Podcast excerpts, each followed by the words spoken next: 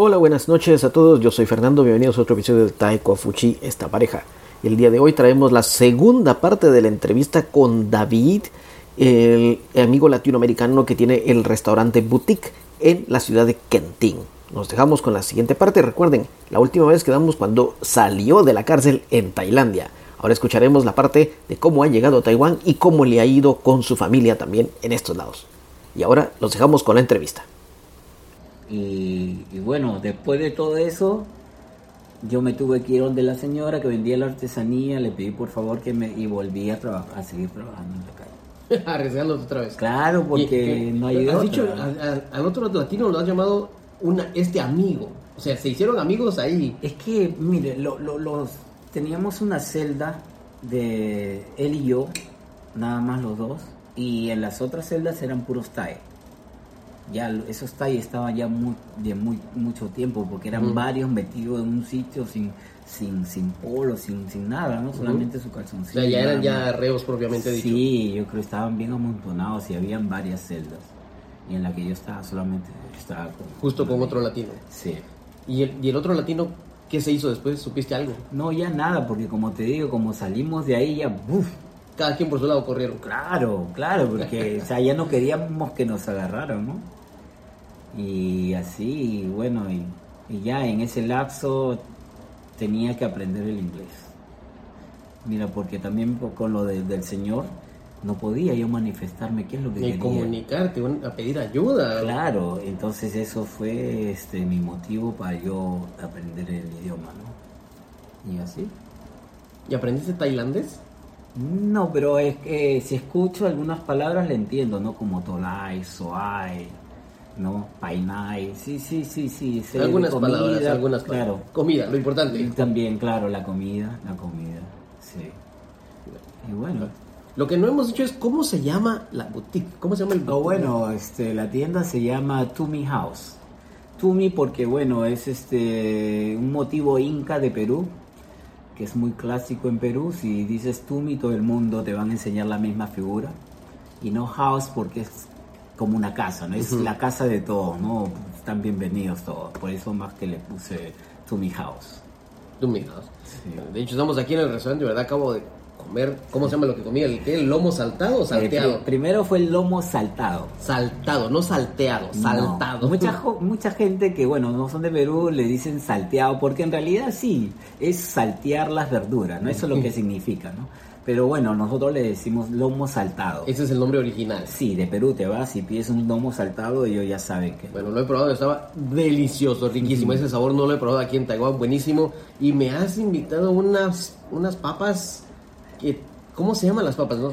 Es, el plato se llama papa la huancaína, que no lo tengo en el menú ni para el público. Solamente por esta ocasión, Ocasión se lo dé a porque eh, antes de eso estuvimos hablando y a él le interesó mucho de las papas nativas de Perú, que son casi 5.000 papas, tipos de papas que hay en Perú. Entonces, justo tenía ese plato y se lo di a probar a él.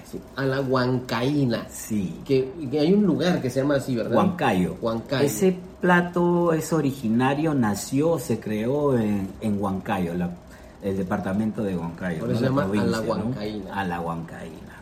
Claro. Buenísimo, recomendado también. Si alguna vez van a Perú o logran convencer a David que les prepare claro. unas papas también. Bueno, me avisan con anticipación y se lo puedo hacer. Bueno. Claro.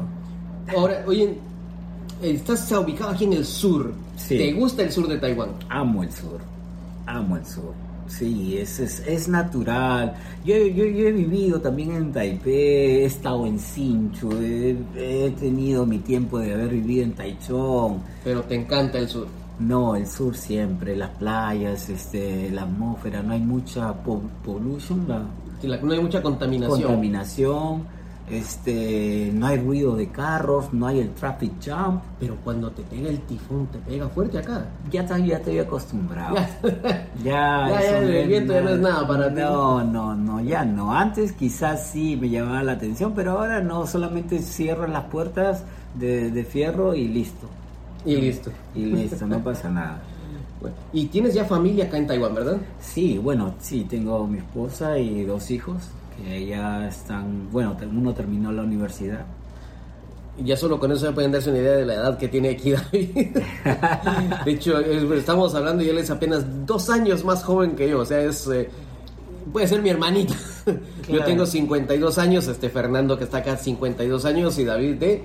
Yo tengo 50, que en enero cumplo 51, yo soy del 73.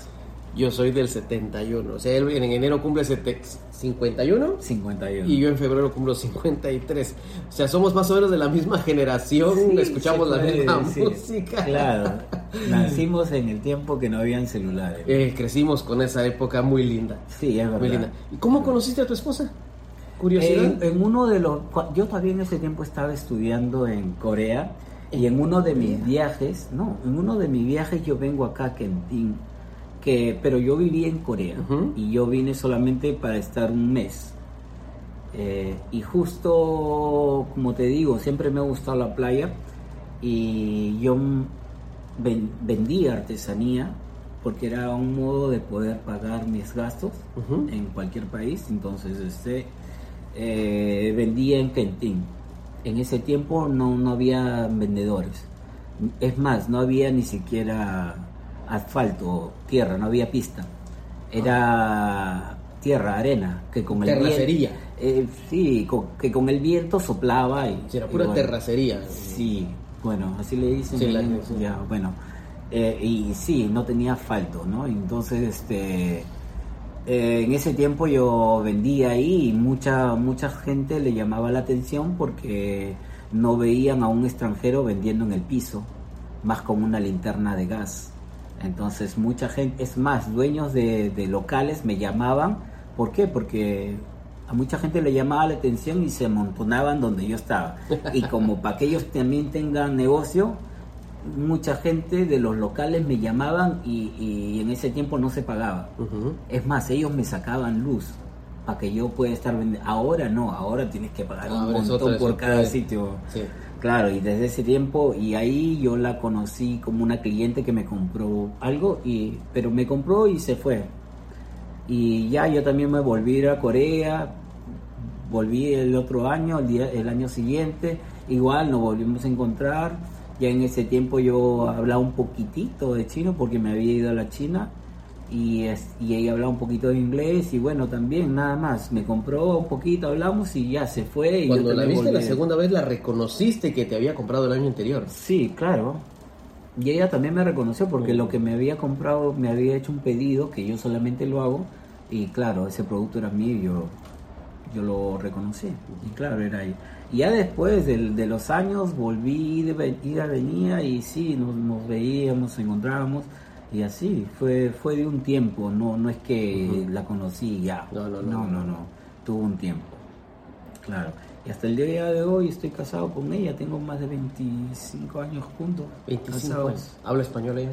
Eh, poco, entiende, entiende, pero habla muy poco. Yo con ella hablo más inglés y el chino, el, el ¿cómo se llama? El tradicional, ¿no? Sí. ¿Y tus hijos Ellos sí. hablan español también?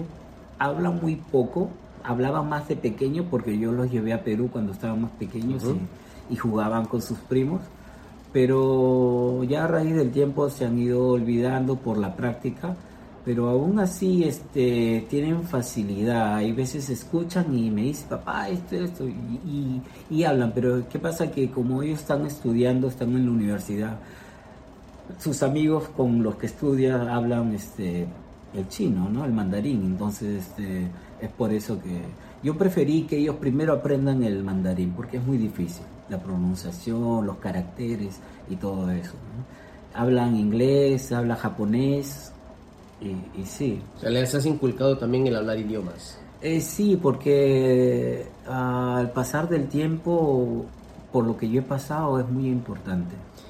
Aquí te quiero pedir entonces que nos des un mensaje. Para las personas, por ejemplo, las personas que quieren vivir fuera de su país. Sí. Porque tienes esa experiencia de vivir en varios países. Fuiste muy valiente, jovencito. Te fuiste y solo con el castellano. Para las personas que, se quieren, que quieren empezar algo fuera de su país, ¿qué consejo le darías a estas personas? Primero es atreverte. Atreverte, no pensarlo mucho porque en esos segundos que te tomas para pensar, puedes retroceder. Este, afuera, en mi experiencia, le digo que a donde salgas fuera de tu país, y ni siquiera fuera de tu país, de tu mismo confort, estás criado en una ciudad con tus padres, tienes todo, todas las cosas convenientes, o sea, tienes todas las facilidades del mundo cuando estás con ellos. Pero si sales a vivir tu, tu propia vida, tú solo, a independizarte, eh, tienes que estar preparado fuertemente de carácter, de mente, de, de saber que van a venir este, cosas malas, pero pasada la tormenta te viene todos los frutos. Entonces, este, y tener mucha perseverancia, tener mucha fuerza de voluntad, porque yo si no lo hubiera tenido, yo ya me hubiera regresado a Perú, porque yo en Perú tenía una buena, una, una vida cómoda. Mi papá este, eh, tiene negocios y, y todos somos siete, ¿no? Los hombres teníamos todos carros cuando estábamos en la universidad. Gastábamos mucho dinero, pero este, yo salí porque no quise justamente vivir del dinero de mi padre, porque atrás mío venían tres, cuatro, tres personas más, mis hermanos menores. Y yo dije, si es que yo me sigo gastando el dinero como lo estoy haciendo, ellos qué van a gastar. O sea, no van a tener las mismas posibilidades que, que yo. Entonces por eso decidí. Por eso tienen que ser fuertes y no tenerle miedo a nada, porque de los errores se aprende. De verdad de los errores se aprende. Bueno. Sí.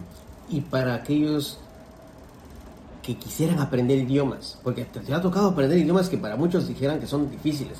Sí. Hablas un poco de japonés, coreano, chino, eh, que- taiwanés, uno que otro idioma más.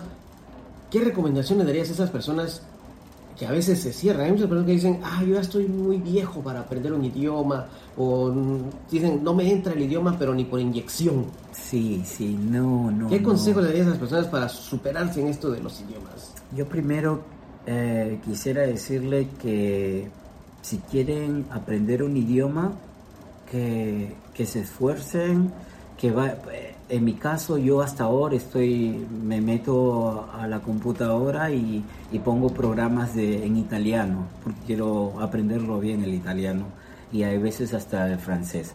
Pero este, cuando quieran hacer algo, háganlo, no, no titubeen, háganlo, háganlo. eh. Cuando tengan un tiempo libre, no necesitan dejar el trabajo o dejar lo que están haciendo. Cuando tengan un tiempo libre, pónganse a estudiar cualquier idioma, que es un- eso le va a servir mucho, no, quizás no ahora, pero más adelante, para cualquier currículum o- cualquier trabajo que quieran tener. Siempre es bueno hablar más de dos o tres idiomas. Más de Sí. dos o tres, qué bonito eso. Sí, no, claro, si puedes cinco, seis, siete. Hay muchas personas que hablan 13 idiomas. Y yo me he encontrado con esas personas, sí. ¿Crees que en algún momento dado se es muy viejo para aprender algo nuevo? Nunca, nunca, nunca, nunca. Eh, eh, la vida está hecha para eso, para el aprendizaje, de lo que sea. Nunca se pierde las ganas de, de querer aprender algo. La edad en realidad no es un obstáculo. Lo que tienes que tener es decisión y, y siempre querer hacerlo por tu voluntad. No que alguien te presione por, por atrás y te diga, no, que sí que tienes. No, no, te tiene que nacer a ti y tienes que incentivarte tú mismo a hacerlo. La edad lo que te da nada más es la experiencia, para poder Experiencia. hacerlo y hacerlo mejor. Sí, claro. eh, la edad sirve para muchas cosas, para no cometer los mismos errores que han cometido otras personas. ¿no? O los que cometimos nosotros mismos. ¿eh? También, también, claro. Gracias, David. No, Muchas hermano. gracias por esta entrevista. Dios te bendiga. Ya saben, son bienvenidos aquí a Sí, To Mi House. claro, bienvenidos cuando quieran. Esta es su casa. Deliciosa comida. Gracias. Buena persona, buen ambiente. Muy bonita decoración. Adiós. Gracias, cuídense. Y esa ha sido la entrevista con David allá en Kentín, en la boutique restaurante Tumi. Espero que les haya gustado, espero que les haya sido de interés y ahora ya saben a dónde pueden ir a pasarla allá para comer comida sabrosa. Nos vemos en un siguiente episodio. Yo soy Fernando.